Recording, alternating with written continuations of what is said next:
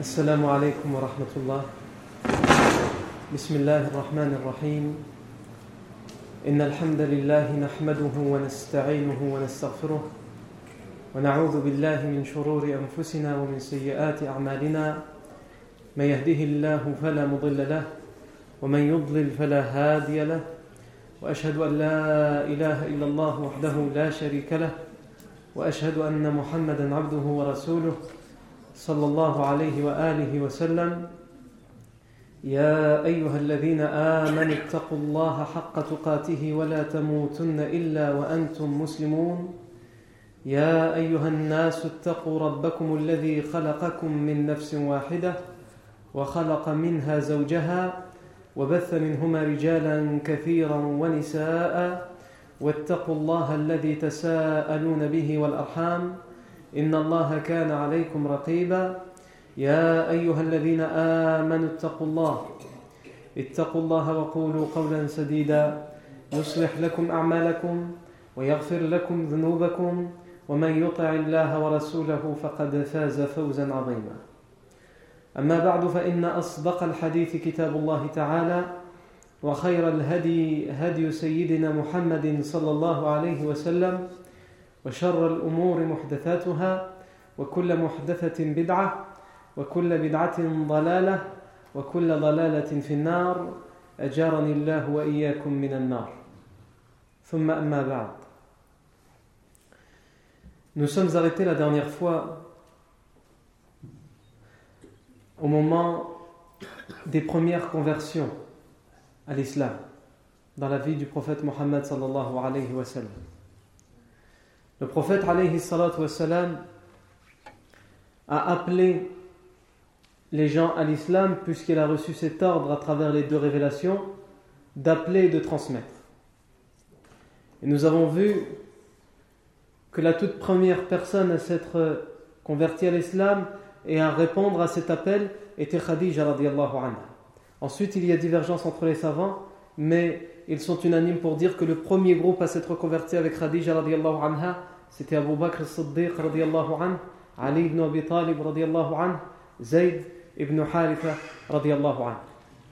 C'était les plus proches dans l'entourage du prophète Mohammed sallallahu alayhi wa. Khadija parce que son épouse, Ali ibn Abi Talib parce que son cousin et parce qu'il vivait sous le toit du prophète sallallahu Zayd ibn Haritha parce que l'ancien esclave du prophète sallallahu et par la suite le fils adoptif du prophète sallallahu et enfin euh, Abu Bakr as-Siddiq parce que euh, le meilleur ou un des meilleurs amis du prophète même avant la révélation. Sachant que ce premier groupe s'est converti à l'islam, le prophète alayhi wassalam, a ce premier groupe qui sont pour lui un soutien, en particulier Khadija anha et Abu Bakr. Khadija, un soutien dans sa demeure lorsqu'il rentre avec le souci, avec l'inquiétude, avec cette lourde responsabilité, avec ce lourd fardeau qu'est la transmission et la révélation, la transmission de la révélation, il trouve en Khadija un refuge, un soutien, une paix, une sérénité dont il a besoin pour reprendre des forces morales et mentales, plus que physiques, pour pouvoir retourner à cette responsabilité. Et Abu Bakr anhu est un soutien parce que dans son entourage, il est, comme on a dit, un ami très proche du prophète Mohammed en qui il peut avoir une totale confiance. À un tel point que Abu Bakr Siddiq anhu a toujours été le premier à croire au prophète Mohammed parmi les hommes, parmi les compagnons. On sait plus tard à Médine, lorsqu'il va y avoir une sorte de querelle entre les compagnons, entre certains compagnons et Abu Bakr. Et attention, lorsqu'on dit querelle, il ne faut pas vous imaginer les disputes que nous on s'imagine entre nous. Les querelles entre les compagnons, c'est-à-dire les divergences, existaient, mais elles restaient dans le cadre du respect mutuel. Lorsque le prophète a su qu'il y avait des compagnons qui ont mis en colère Abu Bakr dans cette querelle, le prophète sallallahu a dit à tous les compagnons لقد بعثني الله إليكم فقلتم كذبت وقال أبو بكر صدق فهل أنتم تاركوا لي صاحبي هل أنتم تاركوا لي صاحبي فما أوذي من بعد dans ce hadith, on nous dit que lorsqu'il y a eu cette querelle, le professeur sallam a dit, pour nous montrer la place d'Abu Bakr Siddiq radiallahu le professeur sallam a dit à tous les compagnons, Allah m'a envoyé auprès de vous. Il m'a envoyé auprès de vous. Et vous avez dit, vous, tu es un menteur. Vous avez dit, tu es un menteur. Sous-entendu, vous n'avez pas cru tout de suite. Vous avez mis en doute ma parole. Même ceux qui ont cru parmi les premiers ont d'abord eu un temps d'hésitation avant de croire. Le temps d'hésitation pouvait être de quelques instants, il pouvait être de quelques jours, il pouvait être chez d'autres de quelques années jusqu'à plusieurs années, comme on le verra tout au long de la vie du prophète Mais Abu Bakr lui, pendant que vous vous mettiez en doute ma parole et vous, dites, et vous disiez tu es un menteur Lui, il a dit, il dit vrai, en parlant du prophète sallallahu Il dit vrai. Et on voit ici même dans l'éloquence qu'utilise le prophète sallallahu Dans ce hadith, le prophète sallallahu il dit لَقَدْ بَعَثَنِ اللَّهُ إِلَيْكُمْ فَقُلْتُمْ كَذَبْتَ وَقَالَ أَبُو بَكْرٍ صَدَقَ J'ai été envoyé par Allah auprès de vous. Et vous avez dit, tu mens. C'est-à-dire, vous vous êtes adressé à moi en me disant, tu mens. La logique voudrait que lorsqu'il parle d'Abou Bakr, ils disent, et Abou Bakr lui a dit sadaqta. Abou Bakr a dit, toi, tu dis vrai. Vous vous êtes adressé à moi en me disant tu mens, Abou Bakr s'est adressé à moi en me disant tu dis la vérité. Le professeur Sam n'a pas dit Abou Bakr m'a dit tu dis vrai. Il a dit Abou, Bakr a dit il dit vrai. C'est-à-dire non seulement il m'a dit à moi tu dis vrai, mais il l'a dit aux autres. Et c'est là qu'on voit comment Abou Bakr Siddiq anhu était un soutien pour le prophète Mohammed sallallahu alayhi wa sallam était une aide dans cette da'wah, dans cet appel, dans cette transmission de la vérité et de ce message pour le prophète Mohammed sallallahu alayhi wa sallam. Et ensuite, le prophète sallallahu leur a dit, toujours dans ce même hadith,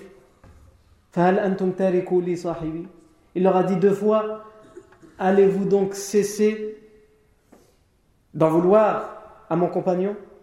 Allez-vous laisser tranquille mon compagnon? Et le hadith dit, et plus jamais après il n'a été la cible d'une seule nuisance. Abu Bakr Siddiq pour montrer que dans ses premiers convertis, dans ce groupe de premiers convertis, c'était essentiel que Khadija anha et Abu Bakr Siddiq se convertissent à l'islam, et évidemment aussi Ali ibn Abi Talib et Zayd ibn Haritha, puisqu'ils vivent sous le toit du prophète Ils sont comme ses enfants. Zayd ibn Haritha, son fils adoptif, et Ali ibn Abi Talib, son cousin, qu'il a pris en charge pour alléger son oncle Abu Talib. Donc il fallait que dans sa demeure, tout se passe convenablement pour qu'il puisse mener à bien sa mission à l'extérieur. Qu'il n'ait pas à penser sur deux fronts, qu'il n'ait qu'un front à gérer. Et ici, ça nous amène à parler, juste après de ce premier groupe de convertis, de ce qu'on va appeler la première vague des convertis. Et c'est euh, ceux qu'on a cités la semaine dernière pour terminer le cours de la semaine dernière. Nous avons dit que la première vague des convertis était, selon la plupart des historiens et leurs références pour la plupart c'est Ibn Ishaq, la, première vague des convertis était Uthman ibn Affan anhu, Talha ibn Ubaidillah anhu, Sa'd ibn Abi Waqqas anhu. Az-Zubayr ibn al-Awwam anhu et ibn Auf. Il faut bien comprendre, comme on va le voir tout au long de cette intervention, que le prophète sallam appelle ici les gens à l'islam de manière très discrète et dans le secret total. Le prophète sallam appelle les gens à l'islam dans le secret et les gens qui s'intéressent ou se convertissent à l'islam, ils le font discrètement et secrètement. Ils n'affichent pas leur conversion. ils n'affichent pas en public leur entrée en islam, nous sommes au début de la da'wah. Et selon la plupart de ceux qui ont écrit des ouvrages à propos de Sir al-Nabawiya, la biographie prophétique, selon la plupart d'entre eux, cet appel, cet appel à la révélation, cette da'wah secrète se fera pendant trois ans. Après les trois ans, elle se fera ouvertement. La référence, c'est Ibn Ishaq. Et tout le monde a appris d'Ibn Ishaq trois ans. Les trois premières années, la transmission, l'appel à la da'wah se fait secrètement. Et tous les autres qui ont écrit à propos de Sirah Nabawiyah reprennent cet avis. Mais est-ce qu'il y a un texte clairement qui dit que pendant trois ans c'était secret, etc. Non, c'était un effort de réflexion, une déduction en fonction de l'étude des textes et de ce qui s'est passé, même s'il n'y a pas un texte clairement qui dit trois ans. La première vague de convertis à l'islam, qui se sont évidemment convertis, comme nous venons de le dire, discrètement, ce sont ces gens-là. Il faut bien comprendre que lorsqu'on dit qu'ils se sont convertis secrètement, la Mecque continue à vivre normalement. C'est-à-dire que la grande majorité, l'ultra-majorité des gens n'ont pas connaissance de ce message. Il y a quelques rumeurs par-ci et par-là comme quoi quelqu'un a ramené une nouvelle religion, ou des rumeurs qui disent que le prophète Mohammed se dit prophète, quelques rumeurs par-ci par-là qui sont très minoritaires au sein de la ville mécoise qui disent qu'un tel est parmi euh, est entré dans cette nouvelle religion, comme Abu Bakr, comme Khadija, etc. Mais, mais la grande majorité continue à vivre normalement. Pourquoi? Au tout début, les gens continuent à vivre normalement et les élites, les notables, les chefs de la Mecque ne s'inquiètent pas de ce qui se passe. Pourquoi? Parce que c'est d'abord des rumeurs, donc ils ne savent pas si c'est vraiment la vérité ou c'est juste des choses qu'on raconte. Donc ils ne s'en inquiètent pas pour cette raison. Ils ne s'en inquiètent pas non plus parce que ce n'est pas quelque chose qui se fait ouvertement et il n'y a pas quelque chose de flagrant, un changement flagrant devant eux. Les gens continuent à venir tourner autour de la Kaaba et de s'essuyer et d'embrasser les divinités et les statues, donc il n'y a aucun mal. Donc ils ne s'en inquiètent pas plus que ça. Et pour la troisième raison pour laquelle ils ne s'en inquiètent pas, c'est le fait que, à l'époque, comme nous l'avons vu euh, dès les premiers cours, le contexte de la péninsule arabique, la grande majorité était des, idolâtres. Mais il y avait une infime minorité qui était ceux, qu'on appelait, euh, ceux qui suivaient la religion de ce qu'on a appelé Al-Hanifiyya. Ceux qui suivaient la religion, entre guillemets, ibrahimique. Celle qui avait été laissée par le prophète Ibrahim, C'est-à-dire qu'ils n'associaient rien Allah qui n'adoraient pas les statues qui ne mangeaient pas de la chair qui avait été égorgée sur une statue ou pour une statue au nom de quelque chose ou de quelqu'un d'autre qu'Allah Azzawajal. Ils étaient connus, ils ne parlaient à personne. Quand je dis ne parlaient à personne, ils parlaient aux gens, ils vivaient normalement, mais ils ne transmettaient pas leur religion aux autres, ils n'appelaient pas les gens à cette religion-là. Donc, les Quraysh se disaient peut-être que ces gens-là sont comme eux. En fait, ils sont des, euh, des euh, des gens qui sont rentrés dans cette religion qui, prétendent être, puisque pour eux c'est juste une prétention, c'est pas la vérité, qu'ils prétendent être la véritable religion d'Ibrahim alayhi salam. Donc il faut bien comprendre que la première vague de convertis que nous avons citée se convertit entrant dans l'islam dans une indifférence générale puisqu'ils le font secrètement et discrètement. Mais parmi cette première vague de convertis, non. Avant de, venir à ça, comme nous avons dit, il n'y a rien qui change à la Mecque, si ce n'est une chose. Il y a un tout petit changement qui commence à avoir lieu. Comme on l'a déjà expliqué plusieurs fois, les Arabes étaient des champions, des professionnels de la prose et de la poésie. Ils étaient des gens éloquents. Ils étaient des gens qui aimaient la langue. Même si pour la plupart d'entre eux étaient des illettrés, ils ne savaient ni lire ni écrire, ils aimaient la langue. Ils faisaient des rimes. Il faisait de la poésie à un tel point qu'il y avait, comme on l'a déjà dit dans le marché de Ukkar, le Souq un, un championnat, une, une compétition de la poésie arabe où tous les poètes les plus, les poètes les plus célèbres et les meilleurs des poètes de toute la péninsule arabique s'y rencontraient une fois par an et il y avait même un jury. Hein? Euh, il y avait un jury qui décrétait, qui, dit, qui décernait le prix de celui qui avait fait les meilleures proses ou les meilleurs rimes ou la meilleure poésie. Ça existe encore aujourd'hui. Mais aujourd'hui, c'est quelque chose de totalement euh, aberrant. Ça n'a aucune utilité. Avant, c'était l'éloquence qui était mise euh, sous épreuve. L'éloquence des gens. Leur mémoire, parce qu'ils n'écrivaient pas, ils ne lisaient pas, mais ils retenaient les rimes. Leur improvisation était mise à l'épreuve, puisqu'on leur demandait de faire des rimes et des poésies avec le nombre de syllabes exact qu'il fallait pour chaque euh, rime, en fonction d'un événement qui venait d'arriver devant eux, sans qu'ils puissent le prévoir à l'avance. Ils étaient mis à l'épreuve pour ça. Aujourd'hui, il y a des émissions que malheureusement, même les musulmans raffolent, et peut-être en particulier les musulmanes, ou ce qu'on appelle la télé-réalité,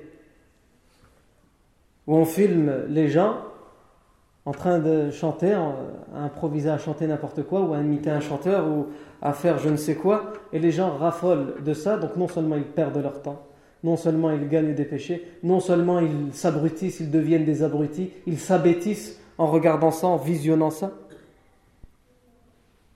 Et aujourd'hui, on voit donc que ces moyens sont utilisés pour éloigner les gens du vrai, pour éloigner les gens de l'utile. Pourquoi, de quel changement je parle à la Mecque? Au moment où le prophète est prophète, il y a des petits changements, on le remarque dans la poésie. C'est-à-dire que la poésie qui faisait les éloges des divinités, de l'idolâtrie, des coutumes ancestrales, des tribus, des arabes, etc., etc., il y a, c'est encore très minoritaire, mais il y a quelques personnes qui s'aventurent à faire des rimes et des poésies qui viennent euh, casser tout ça, qui viennent mettre un point d'interrogation à tout ce que les gens ont l'habitude de faire. Comme par exemple le poète qui dira, en parlant du prophète sallam qui a reçu les premières révélations, dans la grotte, il, il dira dans ses, dans ses rimes Muhammadun fi fu'adil ghari yartajifu fi kaffihi al-majd wa al-tarikh wa as-suhuf min as-safa'i min sama'i al-bayt zammalahu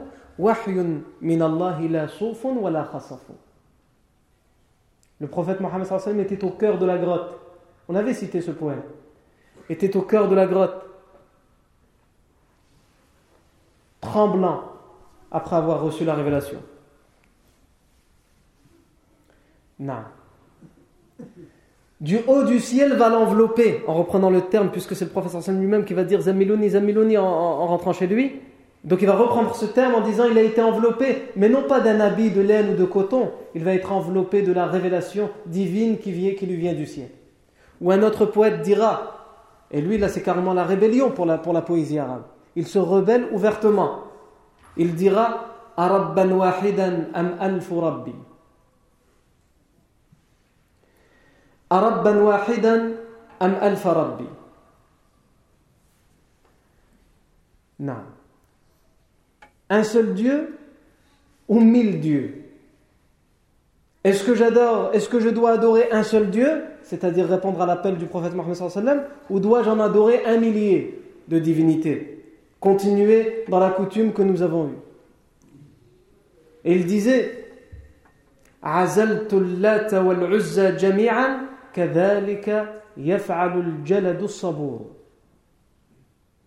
me suis éloigné et écarté de la divinité Lat et la divinité L'Uzza, c'était deux parmi les divinités les plus connues chez les Arabes.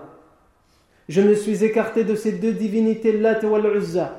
Et c'est ainsi que devrait faire chaque personne forte, c'est-à-dire courageuse, et chaque personne qui patiente, parce qu'il faut être patient et endurant quand on fait ce choix. Patient et endurant face à ce que les gens vont dire, face à ce que les gens vont faire pour nous persécuter. Non. Et il disait aussi ولا هبلا أدين وكان ربا لنا في الدهر إذ حلمي يسير Et je n'adore pas non plus Hubal. Hubal, c'était entre guillemets le plus, la plus grande des divinités, la divinité principale des Mécois. Et je n'adore pas non plus Hubal, qui a été dans ma vie une divinité. Je n'adore plus Hubal qui a été dans ma vie une divinité.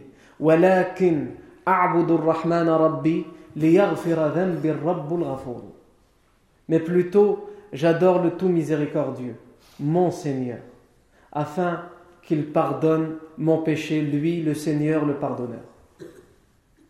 Donc, hormis euh, ces quelques changements dans la prose et la poésie arabe, pour l'instant, il n'y a pas euh, il n'y a pas de grand changement, il n'y a pas, entre guillemets, une révolution. Mais elle ne va pas tarder à arriver, évidemment, comme on reviendra dessus. Non. Donc nous avons dit la première vague de convertis que nous avons citée, c'est Uthman ibn Affan radiallahu anhu. Talha ibn Ubaidillah radiallahu anhu. Sa'd ibn Abi Waqqas radiallahu anhu. Az-Zubayr ibn al-Awwam radiallahu anhu. Abdurrahman ibn Auf radiallahu anhu. Ils vont se convertir, ils vont se convertir discrètement et secrètement. Et ensuite, une deuxième vague va arriver, un peu plus nombreuse. Il faut savoir que cette première vague que nous avons citée, la plupart d'entre eux, évidemment c'est le professeur Sam qui les appelle à cet islam, mais la principale, une des principales causes de leur conversion à l'islam, c'est Abu Bakr as-Siddiq D'où l'importance que le, que le soit parmi les tout premiers à se convertir à l'islam. Parce qu'Abu Bakr as-Siddiq était quelqu'un de respecté chez les Mécois, comme le professeur Sam l'était. Était, Abu Bakr as-Siddiq était quelqu'un d'honoré, était quelqu'un qui connaissait du monde, il connaissait beaucoup de monde, et tout le monde le connaissait. Donc quand quelqu'un te ramène quelque chose que tu as du mal à accepter, quelque chose de nouveau, pour pouvoir l'accepter, il y a deux conditions. Sans ces deux conditions, tu n'accepteras jamais. Quelqu'un qui vient et te ramène quelque chose de nouveau. Il faut qu'il y ait deux conditions qu'il remplisse pour que tu puisses l'accepter. La première chose, que tu le connaisses. La deuxième chose, que tu lui fasses confiance. Et ça c'est très important, comme le sont attirés pour nous dans la da'wah. Si tu connais la personne, comme l'expression le dit, tu ne connais la personne ni d'Adam ni d'Ève. Je conçois que ce soit une expression bien bizarroïde, mais euh, nous l'utilisons pour ce qu'elle veut dire. Tu ne connais la personne ni d'Adam ni d'Ève. Alors de qui tu la connais si c'est ni d'Adam ni d'Ève? On ne va pas rentrer dans les explications des proverbes parce qu'on ne s'arrêtera pas. Tu ne connais la personne ni d'Adam ni d'Ève. Et elle te ramène quelque chose de nouveau automatiquement, tu as de la méfiance. Même si c'est une vérité qu'il te ramène, tu vas avoir de la méfiance parce que c'est nouveau et c'est quelqu'un de nouveau pour toi lui aussi. Tu ne l'as jamais entendu auparavant ce qu'il te ramène. Pourquoi tu prendrais pour argent comptant ce qu'il te dit? Voilà une autre euh, expression bizarre. Non. Donc les deux conditions, c'est que tu le connaisses et que tu lui fasses confiance. Si tu le connais et qu'il vient à toi et t'appelle à quelque chose qui te semble étrange, ça te semble étrange, mais tu le connais, tu lui fais confiance, tu sais qu'il est respectable, tu sais qu'il ne ment pas, tu sais qu'il ne veut pas ton mal, qu'il ne veut que ton bien, tu seras incité à l'accepter. Et Abu Bakr Siddiq anhu, évidemment après le prophète sallam qui était d'abord lui le prophète sallam comme ça, puisqu'il était surnommé Sadiq al-Amin. Abu Bakr Siddiq anhu, lui aussi l'était. Et donc il connaissait du monde et quand il allait parler aux gens, il y avait deux personnes. Le prophète sallam qui était Sadiq al-Amin, que tout le monde aimait, qui était respecté, qui nous appelle à cette chose qui est certes nouvelle et étrange, mais il n'a toujours voulu que notre bien, pourquoi il ne voudrait plus aujourd'hui notre bien? Il a toujours dit la vérité, pourquoi aujourd'hui il mentirait? Abu Bakr Siddiq en plus, lui aussi nous dit, et lui aussi nous l'avons toujours respecté, il a toujours dit la vérité. Il a toujours voulu notre bien, pourquoi aujourd'hui il ne le voudrait plus? Alors celui qui fait la da'wah aujourd'hui, et comme on l'a déjà dit, le musulman. Puisque celui qui fait la da'wah, c'est le musulman. Il ne faut pas croire que quelqu'un ne fait pas la da'wah. En étant musulman dans ce pays, sans rien dire, nous, sommes en train de faire la da'wah. Eh bien, nous, en tant que musulmans, avant d'aller parler aux gens, il faut d'abord leur permettre de nous connaître. Et faire ses preuves, c'est-à-dire avoir un comportement exemplaire. Et généralement, quand on a fait ces deux choses-là, on n'a plus besoin de parler. Avant, comme on dit le professeur Salman, ils avaient besoin de parler parce que c'était quelque chose de nouveau. Donc ils avaient fait leurs preuves, les gens les connaissaient, et ils connaissaient les gens, mais cette chose nouvelle, les gens ne la connaissaient pas, donc ils l'exprimaient. Nous, aujourd'hui, les gens connaissent l'islam. Et ils nous voient et ils nous mettent une étiquette islam, musulman. Donc parler, on n'a plus besoin de parler. Ce qu'il faut faire, c'est que les gens nous connaissent et qu'on ait fait auprès d'eux leurs preuves. Lorsqu'on a fait ça, on n'aura plus besoin de parler, ils vont venir eux-mêmes s'intéresser à cette religion. Non. Donc cette première vague de convertis, comme on l'a dit, la principale cause de leur conversion, c'est Abu Bakr as-Siddiq. Et juste après cette première vague, une deuxième vague va arriver bien plus nombreuse. Cette deuxième vague qui va arriver bien plus nombreuse sont Abu Ubaida ibn al-Jarrah radiyallahu anhu, Abu Salama radiyallahu anhu, Al-Arqam ibn Abi al-Arqam radiyallahu anhu, Uthman ibn Mad'un radiyallahu anhu, et ses deux frères, Abdullah et Qudama ibn Mad'un radiyallahu anhuma. عبيدة ابن الحارث رضي الله عنه خباب بن الأرت رضي الله عنه سعيد بن زيد رضي الله عنه et son épouse فاطمة بنت الخطاب رضي الله عنها عمير ibn Abi Waqqas le frère d'un de ceux qui s'est converti dans la première vague c'est-à-dire Saad ibn Abi Waqqas Umayr ibn Abi Waqqas رضي الله عنه et enfin Abdullah ibn Mas'ud et aussi Mas'ud ibn al-Qari. Et c'est ainsi que les gens arrivent par groupe et petit à petit l'un après l'autre dans l'islam. Mais je m'arrête là à ces deux premières vagues pour voir quelle est la particularité de ces, ces, deux premières vagues. La particularité de ces deux premières vagues, ce sont les compagnons, les premiers compagnons du prophète sallam, les compagnons les plus méritoires du prophète sallam. Pour quelle raison Tout d'abord pour la raison qu'ils ont été les premiers. Ceux qui sont cités dans le Coran.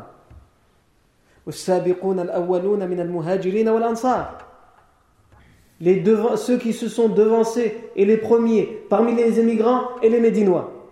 Vous allez me dire, bah, ce verset, il cite les émigrants, ceux qui vont faire le hijra, il cite les médinois, il cite... Mais il y a quatre termes qui sont utilisés dans ce verset. ceux qui ont devancé. Et c'est d'eux qu'on est en train de parler. Al-awwaloun, les premiers. Tous ceux qui vont se convertir à la Mecque font partie des premiers avant l'émigration. Puis les immigrants et les Médinois. Allah parle de leur mérite. Et les premiers qu'il cite, il ne dit pas l'awwaloun, mais nous on, les appelle en français depuis tout à l'heure les, premiers. Il parle de as C'est-à-dire avant les premiers, il y a ceux qui ont devancé. C'est-à-dire ils ont devancé qui? Ils ont devancé les premiers. Et ceux que nous avons cités, ce sont eux. Abu Bakr Siddiq radiallahu anhu, Khadija radiallahu anha, Ali ibn Abi Talib radiallahu anhu, Zayd ibn Haritha, Uthman ibn Affan, Talha ibn Ubaydillah, Zubayr ibn al-Awwam, Sa'id ibn Abi Waqqas, Abdurrahman ibn Auf, Abu Ubayd ibn al-Jarrah, etc. Ils font partie de Sabiqun. Donc ils ont énormément de mérite. Parce qu'ils sont compagnons, donc comme tous les compagnons, ils ont ce mérite, mais ils en ont encore plus parce qu'ils font partie des premiers. Mais ils en ont encore plus parce qu'ils ont même devancé les premiers. Pendant que tout le monde était indifférent à ce nouveau message et considérait que c'était juste quelque chose qui allait bientôt s'éteindre, ils ont été les premiers à dire oui, c'est la vérité. Oui, nous nous soumettons à l'unicité d'Allah Azzawajal. Oui, nous croyons à la prophétie du prophète Mohammed sallallahu alayhi wa, alayhi. Donc la particularité de ces compagnons, c'est qu'ils sont les plus méritoires parmi tous, pour avoir tout de suite cru au prophète Mohammed. Et la question que nous, devrons, que nous devrions nous poser, c'est si ce sont les compagnons du prophète qui font partie de ceux qui ont le plus de mérite, est-ce que nous avons une seule raison, une seule excuse, un seul prétexte de ne pas connaître ne serait-ce que leur nom?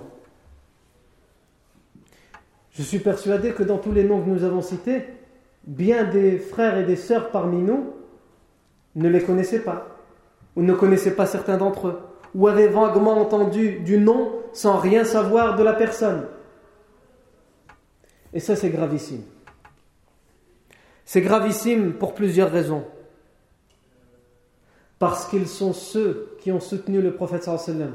Ils sont ceux qui ont souffert. Ils sont ceux qui ont été persécutés. Ils sont ceux qui ont tout sacrifié afin que justement nous soyons assis là en toute sécurité à parler d'eux et du prophète Mohammed. Quelle honte donc pour nous si nous ne les connaissons pas.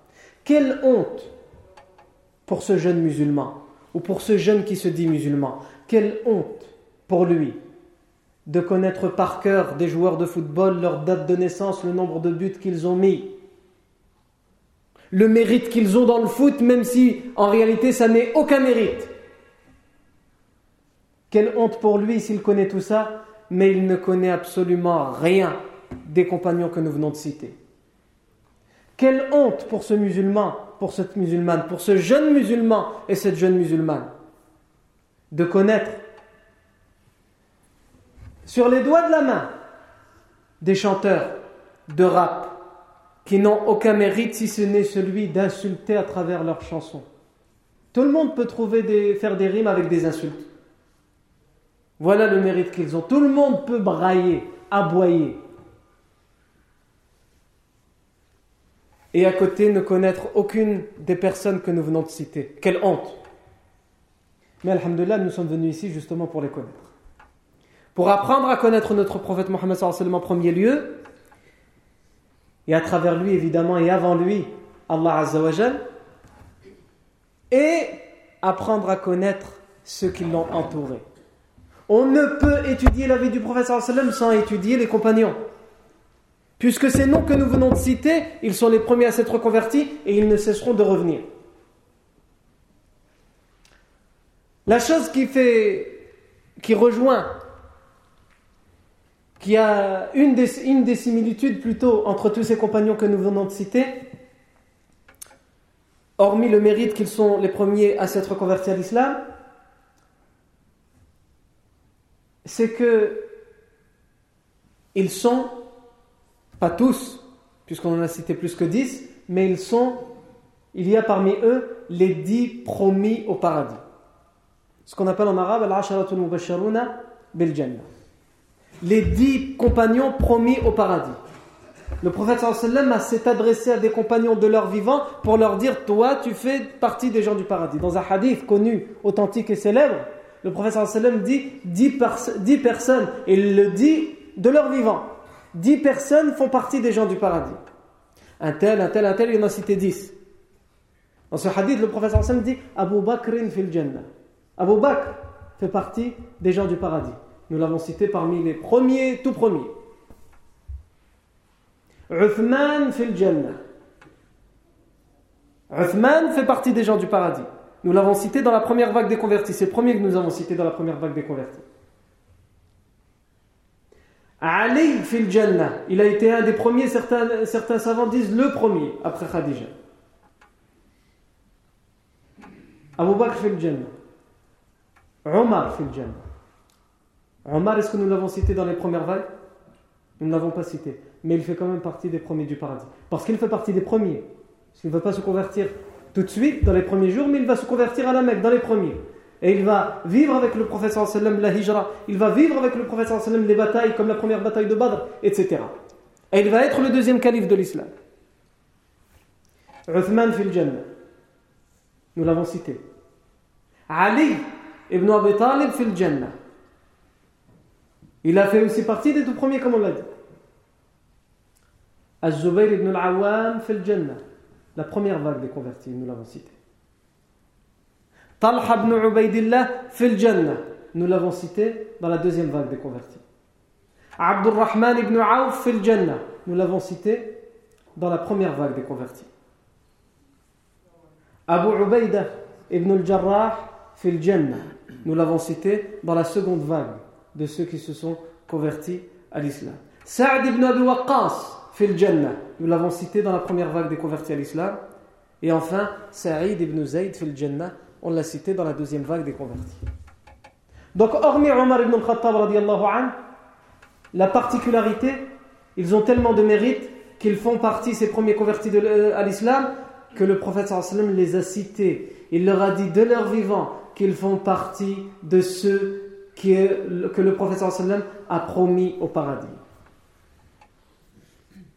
Ils font partie de ceux que le prophète sallam a, a promis pour eux le paradis de leur vivant.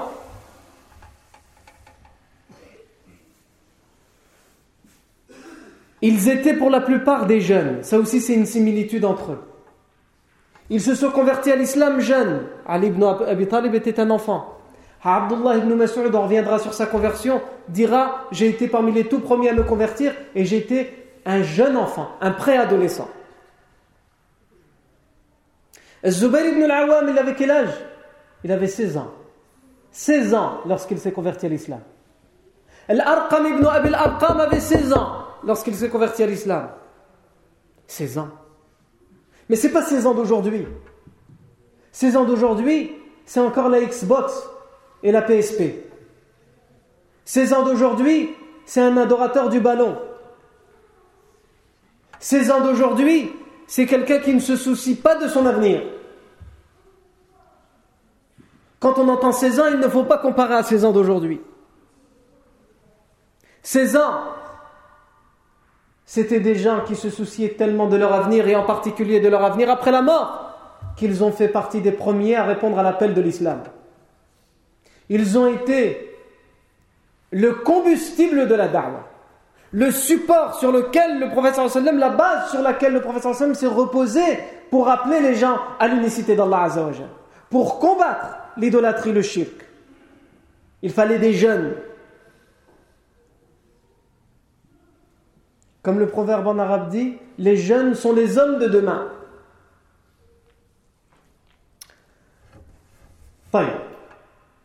On a dit Zubayr ibn al-Awwam 16 ans. Al-Arqam ibn Abi al-Arqam 16 ans. Ali ibn Abi Talib était un enfant. Abdullah ibn Mas'ud était un enfant. Sa'd ibn Abi Waqqas avait 13 ans lorsqu'il s'est converti à l'islam. Sa'd ibn Abi Waqqas, anhu, 13 ans. Abu Ubaidah ibn al-Jarrah en avait 30. Donc c'était la plupart d'entre eux, pas tous, mais la plupart étaient des jeunes qui ont suivi le prophète Mohammed sallallahu alayhi wa. Il y avait des conversions aussi familiales. C'est-à-dire on, se convertissait, on entrait dans l'islam en famille ou alors on suivait quelqu'un de la famille. Par exemple, Sa'd ibn Abi Waqqas, qui était un cousin maternel du professeur sallam, s'est converti à l'islam dans la première vague et son frère Umayr ibn Abi Waqqas l'a suivi. On a trois frères qui se sont convertis à peu près en même temps. Uthman ibn Abdullah ibn Mad'un, Qudamah ibn radiyallahu anhum. On a des couples qui se sont convertis ensemble. Comme Saïd ibn Zayd et Fatima bint al-Khattab. Saïd ibn Zayd et Fatima bint al-Khattab. C'était son épouse. Fatima bint al-Khattab, comme son nom l'indique, c'était la sœur de Omar ibn al-Khattab radiallahu anhu. Elle s'est convertie avant le deuxième calife de l'islam, avant son frère Omar ibn anhu, et elle va être une des causes de la conversion de Omar, comme on le verra plus tard lorsqu'on parlera de la conversion de Omar ibn anhu. Et son épouse Saïd ibn Zayd. Saïd ibn Zayd avait déjà été éduqué dans une demeure entre guillemets, je vais, je vais les appeler comme ça, les réfractaires. Si on parle avec le langage des Quraysh, c'est-à-dire ceux qui avaient la religion d'Ibrahim alayhi. Puisque Saïd ibn Zayd, c'est le fils de Zayd ibn Nufayl. Et Zayd ibn Nufayl était connu pour être un des fervents suiveurs de l'Hanifiyya, de la religion ibrahimique. À un tel point qu'il avait l'habitude d'aller faire le tawaf autour de la Kaaba et il disait Ilahi ilahu Ibrahim wa dini dinu Ibrahim. Mon Seigneur, mon Dieu, c'est le Dieu d'Ibrahim et ma religion, c'est la religion d'Ibrahim. Même s'il n'en faisait pas plus que ça.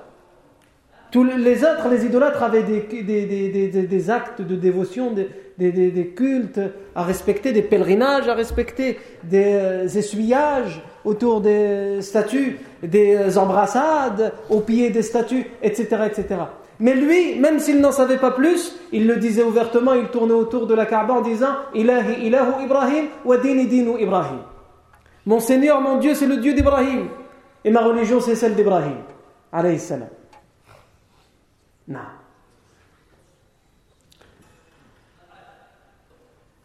Donc, il y a cette particularité qui rassemble tous les premiers convertis à l'islam, le fait qu'ils sont les plus méritoires pour toutes les raisons que nous venons de citer. Et on peut pour chacun, et il faudrait euh, faire un nouveau cours pour faire la vie des compagnons. On peut pour chacun citer les mérites pour leur conversion. Uthman ibn Affan, anhu, va être un, comme on l'a dit, il va faire partie de la première vague de convertis. Il va même être surnommé par le prophète sallam l'homme de lumière. Pourquoi l'homme de lumière? Parce que il va se marier avec deux des filles du prophète sallam. Ruqayya et Umm Kulthum. Bien évidemment, pas en même temps. Il va se marier avec une, elle va décéder, et ensuite le prophète sallam va lui donner l'autre fille. Et elle va aussi décéder. Et là, le prophète sallam n'aura plus aucune fille à marier. Et donc il, il dira même, le prophète sallam, si j'en avais encore 100 à marier, qu'elle devait à chaque fois en se mariant avec Uthman ibn Affan mourir, je les marierai sans, euh, à Uthman ibn Affan sans hésitation. Il va aussi être surnommé Sahibul Hijratain, l'homme aux deux émigrations. Parce qu'il va connaître l'émigration vers le Habasha, l'Abyssinie, l'Éthiopie, et il va connaître l'émigration vers Médine.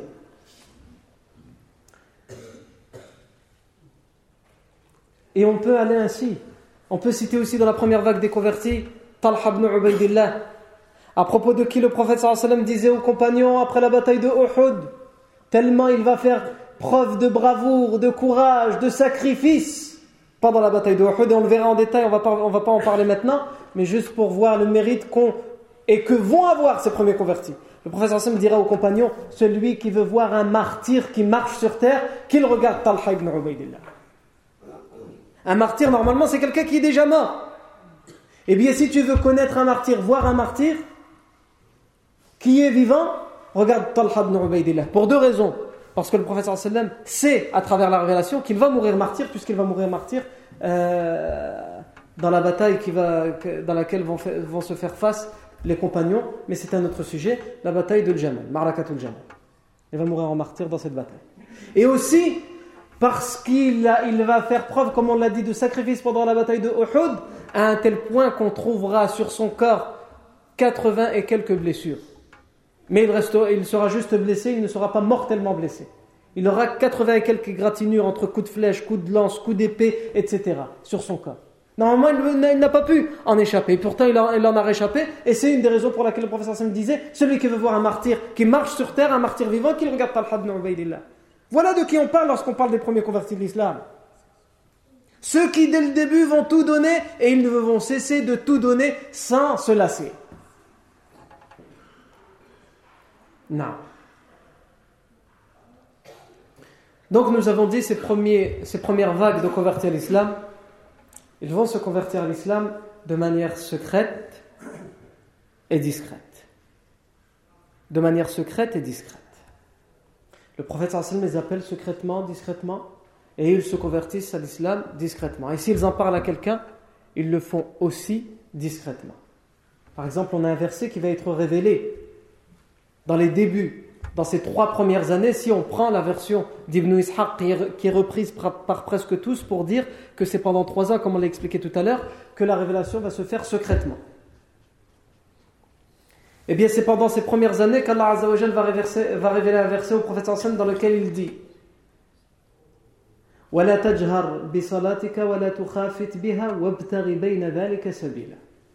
Si on lit ce verset sans le contexte dans lequel il a été révélé, on, ne le comprend pas forcément. Le verset dit, et lorsque tu fais la prière, ne la fais pas à voix haute. Et ne la fais pas non plus à voix basse. Mais trouve un chemin entre les deux. Il faut que tu sois entre les deux. Entre la faire à voix haute et la faire à voix basse. Elle a été révélée dans quel contexte et pour quelle raison? Parce que lorsque le professeur sallam, au tout début de l'islam, priait et récitait à ses compagnons à voix haute les versets du Coran qui lui ont été révélés, les Quraysh qui passaient, les idolâtres qui passaient à côté de lui et qui l'entendaient, l'insultaient et ils insultaient ce qu'il disait, le Coran. Ils insultaient la parole d'Allah et donc ils insultaient Allah Azzawajal. Et c'est pour cette raison et dans ce contexte qu'Allah Azzawajal lui a dit Quand tu fais la prière, quand tu récites le Coran dans ta prière, ne le fais pas avec une voix extrêmement haute. C'est-à-dire de façon à ce que les idolâtres ne t'entendent pas. Parce que s'ils t'entendent, ils vont venir t'insulter et insulter la parole d'Allah. Et ne la fais pas non plus à voix basse. Parce que si tu la fais à voix basse, ne la fais pas à voix basse de telle sorte à ce que tes compagnons ne l'entendent pas. Puisque ton premier objectif, c'est de la transmettre à tes compagnons. Dès que tu reçois une révélation, de la transmettre à tes compagnons. Donc ne la garde pas non plus pour toi. Mais, mais trouve un chemin entre les deux. Fais en sorte que les compagnons t'entendent sans que les idolâtres ne t'entendent. En particulier ceux que tu sais qu'ils vont t'insulter. Un tel point que dans un verset dans le Coran, Allah Azzawajal nous dit qu'il nous est formellement interdit d'insulter ceux que les autres adorent et invoquent en dehors d'Allah. Pour quelle raison Allah Azzawajal nous dit? Pour que eux, à leur tour, n'insultent pas Allah Azzawajal. Bien sûr, on peut débattre. Bien sûr, on peut expliquer que c'est une erreur, que c'est faux, etc. Mais le musulman n'insulte pas. Même les divinités qui sont adorées par les autres, on ne les insulte pas.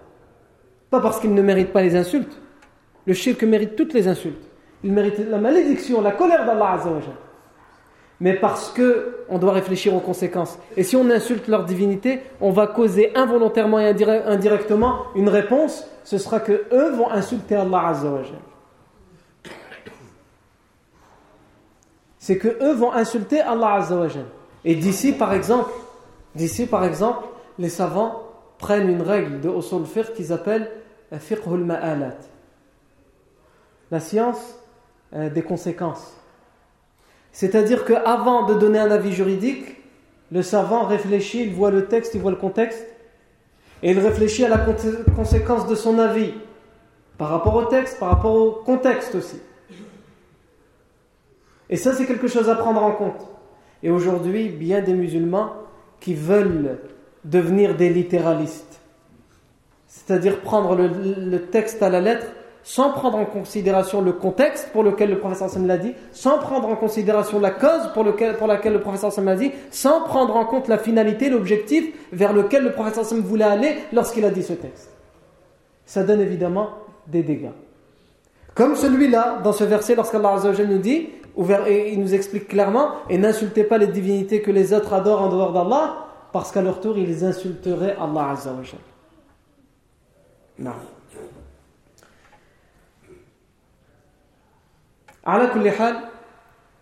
Donc on a dit les premiers convertis à l'islam, ce sont ceux qu'on a cités ces deux premières vagues. Non. Je me suis éloigné, j'ai fait une parenthèse et j'arrive plus à revenir vers le bout de mon fil là où je suis parti.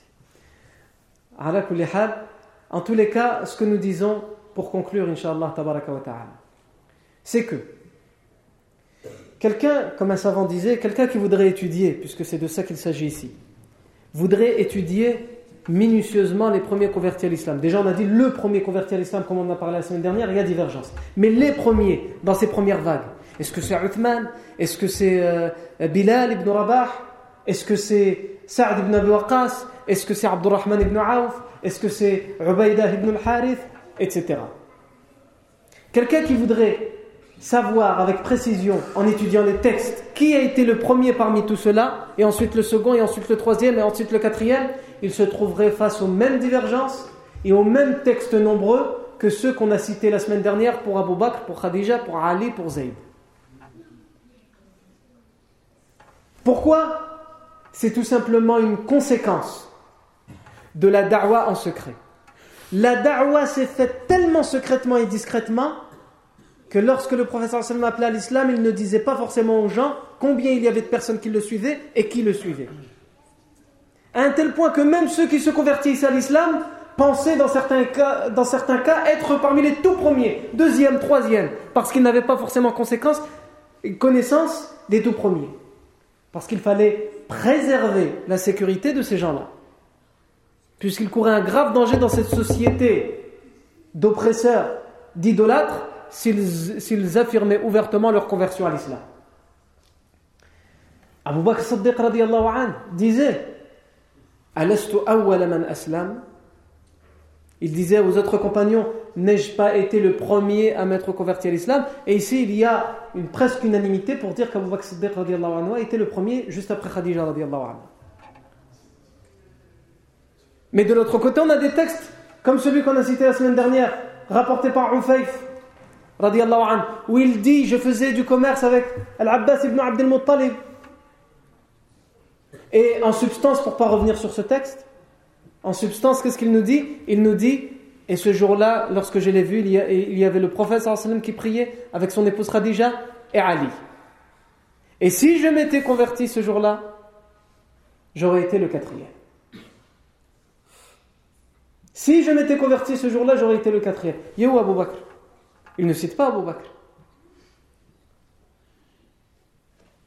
Saad ibn Abi Waqqas, qui a fait partie de la première vague, qu'est-ce qu'il disait? Ma aslama ahadun illa fil yawm alladhi aslamtu fi wa laqad makathtu sab'ata ayyam wa inni la thuluth al-islam. Il est clair, Saad ibn Abi Waqqas. Il dit Personne ne s'est converti si ce n'est en même temps que le jour que je me suis converti. C'est-à-dire que les premiers qui se sont convertis à l'islam, c'est le même jour que moi. Et il va même plus loin, il dit, et d'ailleurs, pendant sept jours, juste après ma conversion, j'ai été le tiers de l'islam. Le tiers de l'islam dans deux sens, c'est-à-dire j'ai été le troisième à m'être converti, et comme j'étais le troisième de trois, je constituais le, tiers de la communauté musulmane. Pendant sept jours. Il est où, Abu Bakr? Il est où Zayd? S'il nous cite ici Khadija et Ali, par exemple Non. Abdullah ibn Mas'ud anhu disait lui Les premiers à avoir ouvertement affirmé l'islam et à s'être convertis à l'islam sont, au nombre de sept. Rasulullah, sallallahu alayhi parce a été le premier à, à parler de l'islam, à recevoir la révélation et à la transmettre. Abu Bakr, Wa ummuhu Sumayya. Ammar ibn Yasir et sa mère Sumayya. Bilal, avant Bilal il al-Rumi, Suhaib le Romain. Bilal ibn Rabah, l'ancien esclave Bilal ibn Rabah qui a été affranchi par Abu Bakr Siddiq. Et enfin Al-Miqdad, Al-Miqdad ibn Amr, anhu majma'in. Donc on a même des noms qu'on n'a pas cités nous dans la première et la deuxième vague, puisqu'on l'a reprise d'Ibn Ishaq. Non. Donc ça, ça, nous fait dire quoi tout ça? Ça nous fait dire... Euh, on, peut aussi rappeler le texte euh, rapporté par euh, Amr ibn Abbas qu'on a cité la semaine dernière lorsqu'il a entendu parler du professeur qu'il est venu à lui, il lui a dit Ma'ant, il a dit Ananabi ou Amanabi, il lui a dit Arsalanillah, qui es-tu? Ou plutôt, qu'est-ce que, tu es? Il n'a pas dit Man'ant. Man'ant, ça veut dire qui es-tu? Mais il a dit Ma'ant, qu'est-ce que tu es? Parce que je sais qui tu es. Tu es Muhammad ibn Abdullah, sallallahu alayhi wa c'est pas ça que je veux savoir, je veux savoir qui tu es. Puisque les gens disent que tu es prophète, certains disent non, il, il est juste poète, etc. Je veux savoir qui tu es. Il lui a dit Ananabi, je suis prophète. Et qu'est-ce que le prophète? Il lui a dit C'est Allah qui m'a envoyé. Il t'a envoyé avec quoi? Il m'a envoyé pour briser les statuts, pour renforcer les liens de parenté, et afin que, que, que, soit affirmé au grand jour l'unicité d'Allah et qu'on ne lui associe rien ni personne.